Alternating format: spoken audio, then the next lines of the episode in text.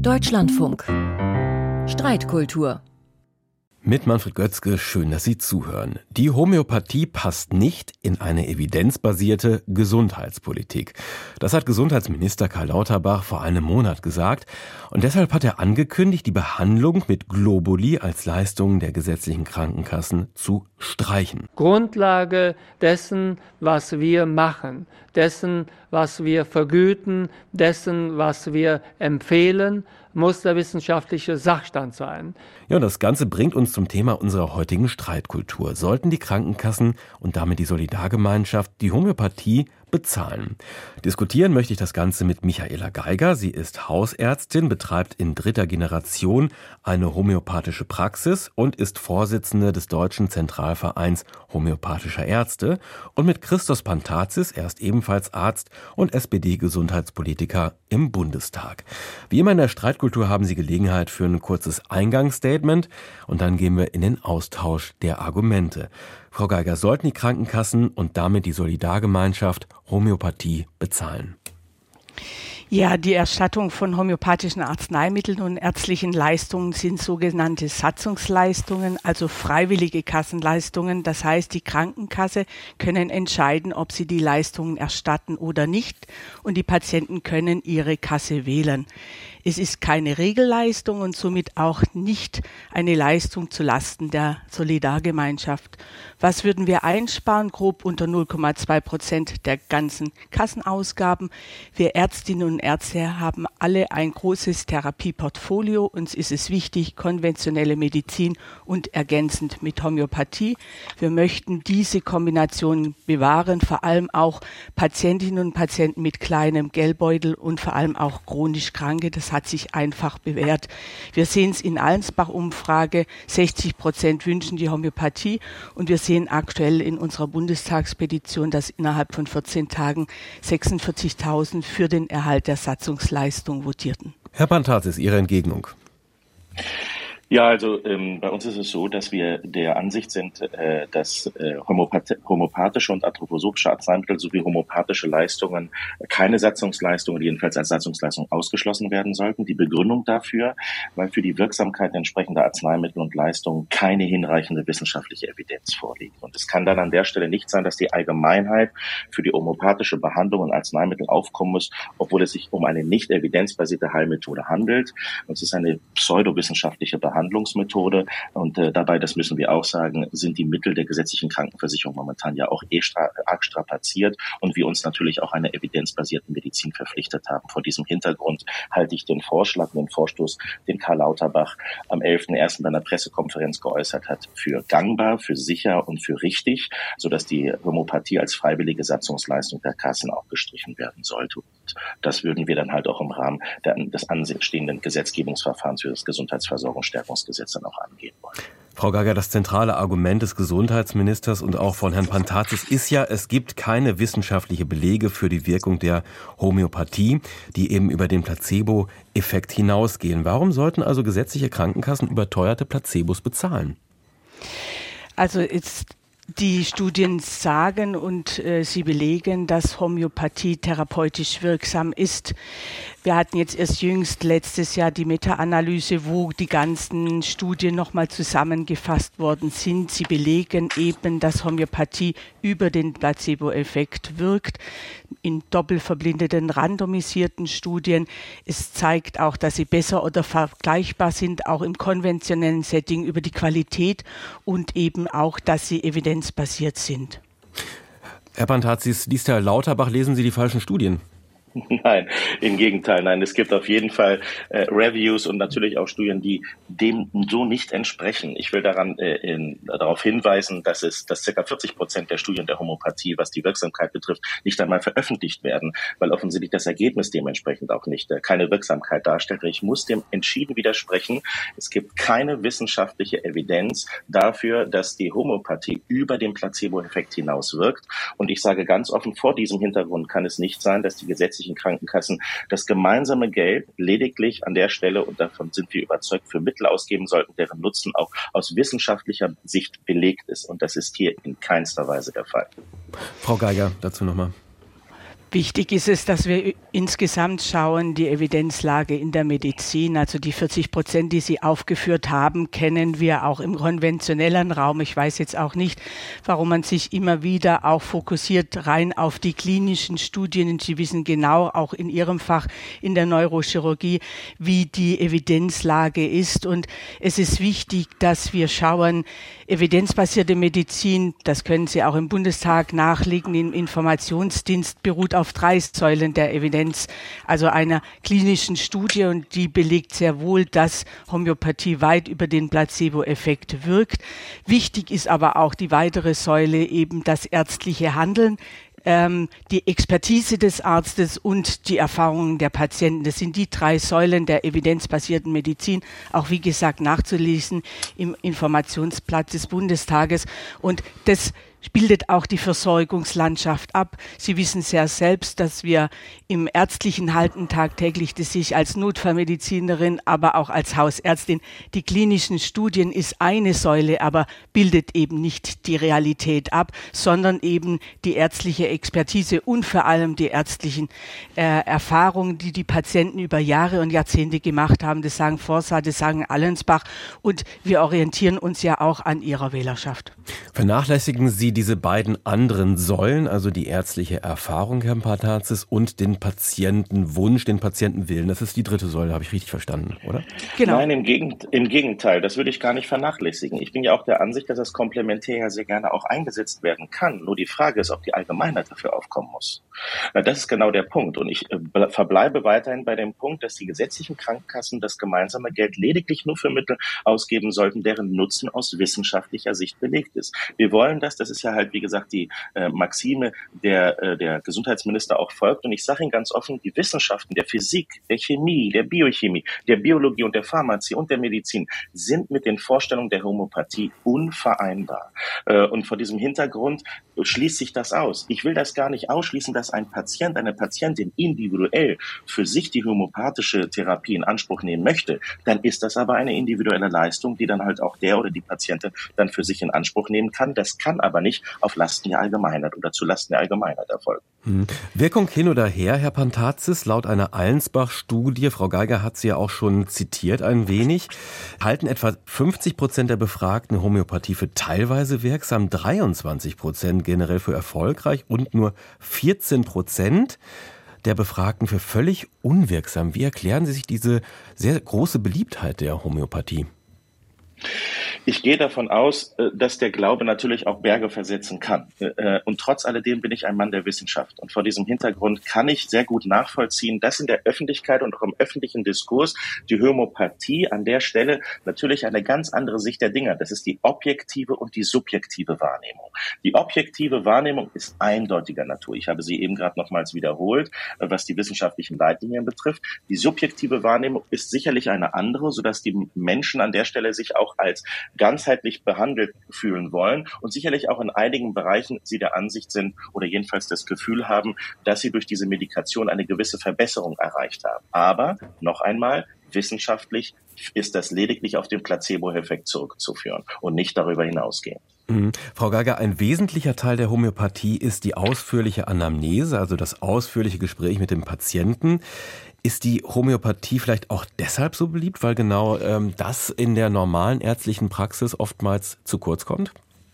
Also ich bin Notfallmedizinerin und auch im hausärztlichen Kontext hat man viele Patienten. Wir haben auch viele Akutsprechstunden und da muss man auch binnen eineinhalb Minuten oder in der Notfallmedizin im Sekundenbereich arbeiten und reagieren.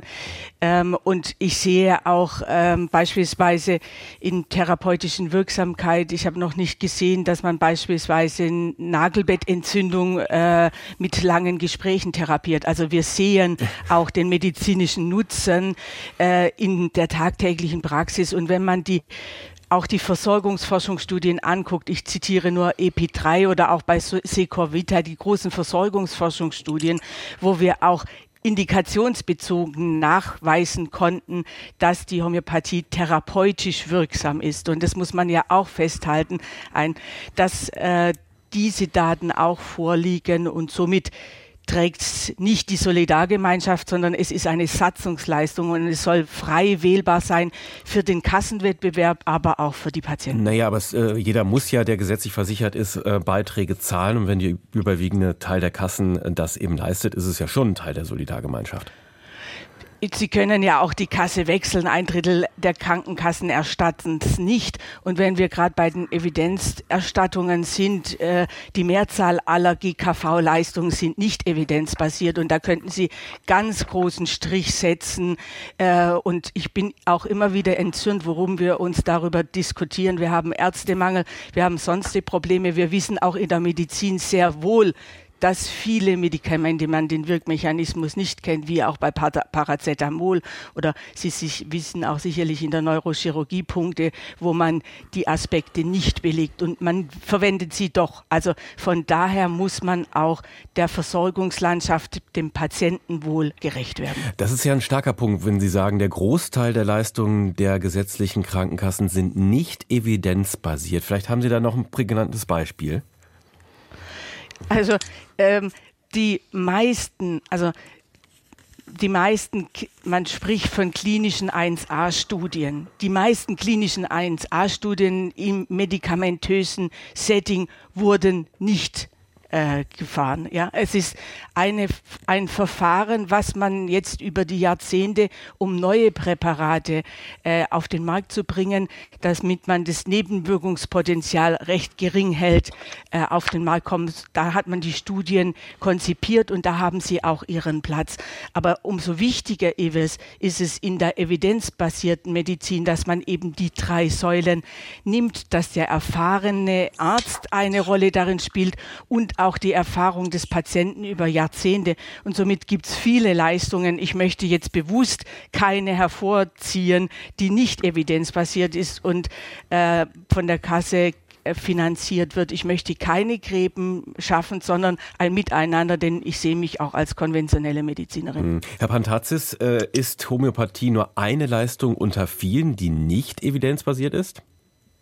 Also ich würde da ein großes Fragezeichen dahinter stellen wollen. Unabhängig davon sind wir ja momentan dabei bei der GKV-Finanzierung, respektive in der aktuellen Situation, wo wir es ja auch wirklich mit einer schwierigen Finanzierungslage der gesetzlichen Krankenversicherung ja auch zu tun haben. Ich erinnere nur an die, das GKV-Finanzstabilisierungsgesetz, wo wir 17 Milliarden äh, Euro haben halt einsparen müssen, um die, äh, um die gesetzliche Krankenversicherung auch finanziell zu stabilisieren, dass wir selbstverständlich uns grundsätzlich evidenzbasiert ausrichten werden. Das heißt, heißt, wenn dieser Vorwurf Bestand haben sollte, bis dato habe ich kein Beispiel gehört, kein konkretes, dann würden wir das selbstverständlich natürlich auch unter die Lupe nehmen und sollte sich dieser Verdacht erhärten und halt keine wissenschaftlicher Nachweis äh, ähm, nachvollziehbar sein oder jedenfalls nicht erkennbar sein, dann würde ich auch dafür plädieren, dieses ebenfalls als Kassenleistung zu streichen, weil ich der festen Überzeugung bin, äh, und da wiederhole ich mich gerne noch einmal, dass wir an der Stelle nicht die Allgemeinheit für individuelle Leistungen entsprechend halt auch dann hinzuziehen können, finanzieller Natur. Ich will aber aber auch eins dazu sagen, dass die Nutzung von Homöopathika und Anthroposophika sowie homöopathischer Leistungen ähm, dann aus meiner Sicht ausschließlich eigenverantwortlich und eigenfinanziert werden sollte. Und äh, die Krankenkassen können aber weiterhin private Zusatzversicherungen für entsprechende Leistungen auch vermitteln. Und ich mache ja kein Hehl daraus, wenn Sie sich beispielsweise auch mit Krankenkassen unterhalten, dann werden Ihnen zahlreiche mitteilen, dass sie offen zugeben werden, dass sie für ihre homöopathischen Behandlungen Arzneimittel deswegen zahlen, weil es ihre Patienten so wünschen. Ähm, äh, die Kosten machen in der Regel sicherlich keinen erheblichen Anteil aus, was die Gesamtausgaben betrifft, aber aus, Marketing, äh, aus Marketing-Sicht ist die Übernahme der Kosten für Homöopathiebehandlung also ein günstiger Weg, um Kunden zu binden. Ich glaube, daran soll, kann sich vielleicht eine Krankenkasse orientieren, aber daran wird sich Politik nicht zu orientieren haben, wenn es um die Gelder der Versicherten geht. Über das Geld möchte ich gleich nochmal reden, aber Sie haben also auch kein anderes Beispiel für eine Kassenleistung, die nicht evidenzbasiert ist momentan? Nein, Definitiv nicht. Ich kann diese Stellungnahme, die jetzt Ihnen draufgelegt, äh, gestellt worden ist, in keinster Weise nachvollziehen und auch entsprechend sollte, sollte der Nachweis erbracht werden, bin ich der Erste, der sofort sagen würde, wir streichen diese Leistung. Dann sprechen wir dann, mal über, ja, Frau Geiger. Dann nehme ich Sie sehr beim Wort und äh, freue mich, weil dann haben wir wirklich immense Einsparungen und nicht nur im äh, niedrigstelligen Promillbereich, sondern wirklich äh, große Blöcke. Aber ich stelle hier nochmal fest, keiner nennt hier ein Beispiel, ob es jetzt eins gibt oder nicht, lassen wir mal in den Raum gestellt. Aber ich ich habe ja, ja, auch, ich habe ja auch den, äh, diese Behauptung ja nicht in den Raum Richtig, gestellt. Ja. Dann würde ich schon sehr gerne wünschen wollen, dass man solch eine Behauptung übrigens auch mit einem Beispiel unterführt. Frau Geiger, vielleicht noch mal kurz dazu. Ich würde äh, bewusst jetzt keins, weil sonst äh, sind natürlich diejenigen, die Kolleginnen und Kollegen, warum ich ausgerechnet Ihr Thema rausgezogen habe. Schauen Sie sich wirklich das ganze Portfolio an und ja, Sie, Sie werden selbst Beispiele merken. Beispiel, also beispielsweise die ganzen äh, Check-ups, ja, was wirklich äh, verifiziert sind, sind Koloskopien, sind die ganzen Cervix-Leistungen, äh, aber die sonst an äh, sonstigen Leistungen laufen. Selbst die Mammografien sind umstritten und, und, und. Also da gibt es ja viele Bereiche, wo man auch sagt, äh, braucht man es oder braucht man es nicht, wenn man im internationalen wissenschaftlichen Kontext agiert. Okay, jetzt haben wir ein Beispiel. Herr, äh, Herr Pantazis dazu. Also bei dem Beispiel der Mammographie würde ich ein großes Fragezeichen hinsichtlich der, äh, der Forderung stellen oder jedenfalls hinsichtlich der Äußerung äh, stellen wollen, dass das wissenschaftlich evidenzbasiert ist. Es ist in der Frage der Methodik und der Detektion von, äh, von in der Früherkennung, ob es dort Schwächen gibt im, im internationalen Vergleich, wo Deutschland nicht so gut dasteht, aber insbesondere der Einsatz von KI und dergleichen, gerade die, die neuen medizinischen Entwicklungen sorgen dafür, dass wir gerade in der Krebsvorsorgeuntersuchung auf jeden Fall massive Fortschritte machen. Wir haben in dem Bereich sicherlich sicherlich ein Defizit, aber in wissenschaftlicher Hinsicht mitnichten. Mhm. So, dann kommen wir zum Thema Geld. Patienten könnten einfach eine entsprechende Zusatzversicherung abschließen, haben wir gerade auch schon gehört, wenn die Patienten diese komplementären Dinge wünschen, wie zum Beispiel ja auch bei einer Zahnzusatzversicherung, Frau Geiger. Wo ist also das Problem? Man kann ja eben eine Zusatzversicherung abschließen und dann die homöopathischen Leistungen so auch bekommen. Wichtig ist es wirklich auch, und es soll ja auch das Ansinnen der SPD sein, dass man sich eben für die sozial Schwachen einsetzt. Wir haben viele Rentnerinnen mit kleinem äh, Renten Beitragsbeutel sozusagen und äh, beziehen eine kleine Rente und äh, wünschen zusätzlich oder fordern regelrecht die Homöopathie. Wir haben da gute Erfahrungen, vor allem bei den sozial Schwachen, die chronisch krank sind, beispielsweise eine Rheumatikerin, die darin profitiert, dass sie ähm, da einen Mehrwert hat. Man orientiert sich ja an der Bevölkerung und an dem Nutzen und eben auch bei Kindern oder Jugendlichen. Wir haben so viele, die sozial Schwache sind, die mehrere Kinder haben, die sehr froh sind, beispielsweise bei einem Migräne-Kind, um den Beta-Blocker einzusparen und über die Homöopathie zu äh, profitieren. Ja, man muss sich ja nach eine nachhaltige medikamentöse Therapieoption wählen und vor allem auch maßvoll arbeiten, wenn man auch Themen anspricht wie Antibiotikaresistenten, Überversorgungen, Rückstände äh, in den Grundwässern etc. Wir, wir müssen ja globaler denken und größer und somit auch maßvoller in der Therapie. Herr Pantazis, es geht bei dem Geld ja nicht um viel, 20 bis 50 Millionen Euro bei 80 Milliarden Kosten im Gesundheitssektor sind das doch Peanuts.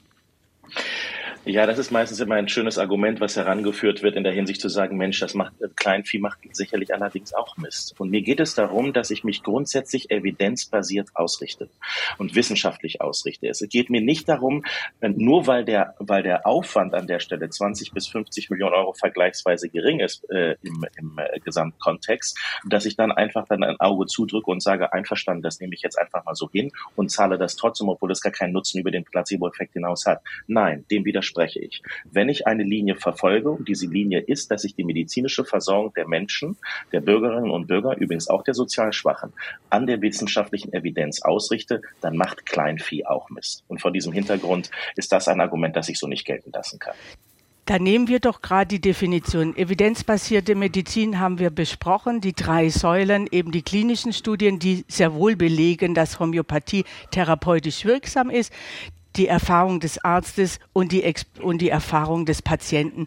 Wissenschaft, wenn wir uns Dinge in der Wissenschaft nicht erklären können, können wir sozusagen die Existenz nicht in Abrede stellen. Ich möchte zurückkommen. Grundlagenforschung. Wir haben große Forschungsansätze, eben Pflanzenforschung an Hefeorganismen, wo ein spezifischer Arzneimitteleffekt weit jenseits dem Placebo zustande kommt. Und noch einmal zur Erklärung, ein Arzneimittel ist nicht durch seine pharmakologische Wirkung, also wie der Wirkmechanismus definiert ist, sondern ist es therapeutisch wirksam? Ja, also kann ich mit homöopathischen Arzneimitteln therapieren? Und das kann ich sagen als Hausärztin, als Notfallmedizinerin von tausend von Ärztinnen und Ärzten und Millionen von Menschen, die können Sie alle fragen, über Jahre, Jahrzehnte. Herr Pantazis, sind das mehr als anekdotische Erfahrungen, die die Ärztinnen und Ärzte und die Patienten da haben? Es tut mir schrecklich leid, aber ich bin ein Mann der Wissenschaft. Ich kann mich von Gefühlen nicht leiten lassen. Ich brauche Fakten. Und wenn ich ganz ehrlich sagen, wenn ich ehrlich bin, die Verlässlichkeit und die Seriosität der homöopathischen Forschung, über die wir uns ja vorhin unterhalten haben, die ist ja auch in mehreren Meta-Analysen entsprechend auch widerlegt worden. Und äh, so dass dann, und ich habe ja auch die, äh, die, die, die Tatsache auch aufge, aufgeführt, dass ja auch die Ergebnisse von etwa 38 Prozent der registrierten Homöopathiestudien in den letzten 20 Jahren ja nicht veröffentlicht worden sind. Und dass natürlich halt auch erheblich erhebliche Verstöße gegen die Leitlinien der wissenschaftlichen Praxis ja auch bestehen in dieser Forschung. Das heißt, dann kann ich mich nicht darüber hinwegsetzen.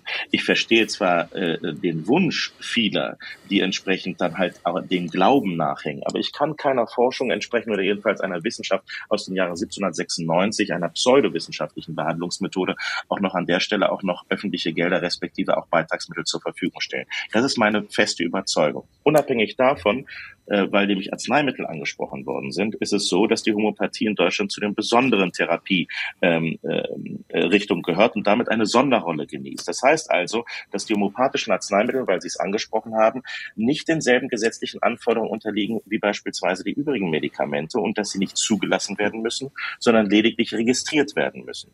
Und das Bundesinstitut für Arzneimittel und Medizinprodukte hat bis dato kein Medikament, ein Nachweis der Wirksamkeit wird dabei übrigens bei der Zulassung, jedenfalls bei der Registrierung, nicht gefordert. Es gibt keine Studie zur Wirksamkeit, die vorliegt. Bislang ist noch kein homöopathisches Mittel durch das BfArM, also durch das Institut, zugelassen worden, wo der Antragsteller auf eine Studie sich berufen hätte. Und ähm, der Nutzennachweis nach dem derzeit überwiegenden wissenschaftlichen Evidenzphilosophie liegt also bei keinem einzigen Produkt vor. Deswegen muss ich auch diesem Ansinnen, selbst wenn er millionenfach vorhanden ist, auch als Mann der Wissenschaft, leider eine Absage erteilen. Soll diese Streichung auch insgesamt ein Signal an Patienten sein, weil es nicht übernommen wird? Ist es nicht sinnvoll? Ist es nicht wirksam, Herr Pantazis? Und dann kurz Frau Gaga dazu. Nicht, ich will das gar nicht ausschließen, dass das im individuellen Falle vielleicht im Rahmen des Placebo-Effektes vielleicht sinnvoll sein kann für jeden Einzelnen. Das ist eine individuelle Entscheidung. Aber eine individuelle Entscheidung kann nicht auf die Allgemeinheit finanziell abgewälzt werden. Deswegen sage ich ja auch, dass die Nutzung von Homöopathika und die homöopathischen Leistungen dann ausschließlich eigenverantwortlich zu erfolgen hat und dann auch eigenfinanziert, ergo auch eigenfinanziert werden muss. Frau Geiger, könnte dieses Signal ein Problem für die Homöopathie sein, auch für Patienten, die dann sagen, hm, ist vielleicht doch nicht sinnvoll für mich? Auf jeden Fall. Also die, die Flut an Argumenten von Herrn Patazis. Es ist so, dass wir prinzipiell in der evidenzbasierten Situation, dass, das sagt auch Cochrane, das ist so ein, also ein Institut, dass das Grundproblem eh ist, dass alle Studien sozusagen, die auch negativ votiert sind, im konventionellen Bereich auch nicht veröffentlicht werden. Das ist auch eine Schwachstelle insgesamt im Cochrane-Verlauf. Was wir sagen können, ist auf jeden Fall, dass die Homöopathie therapeutisch wirksam ist, weit über dem Placebo und auch eben einen Nutzen hat. Nee, meine Frage, mich, Frau Geiger, ja. meine Frage war eine andere. Also wird dieses Signal, wenn es nicht mehr übernommen wird, wird das bei den Patienten auch insofern ankommen, dass sie sagen, hm, ist vielleicht auch für mich nicht wirksam, ich nutze es weniger oder auch gar nicht mehr. Also ist das ein Problem für Sie? Die Menschen, die Patientinnen und Patienten werden es weiter nutzen. Sie werden ihre Erfahrung haben und für sie ist es auch wirksam, ja.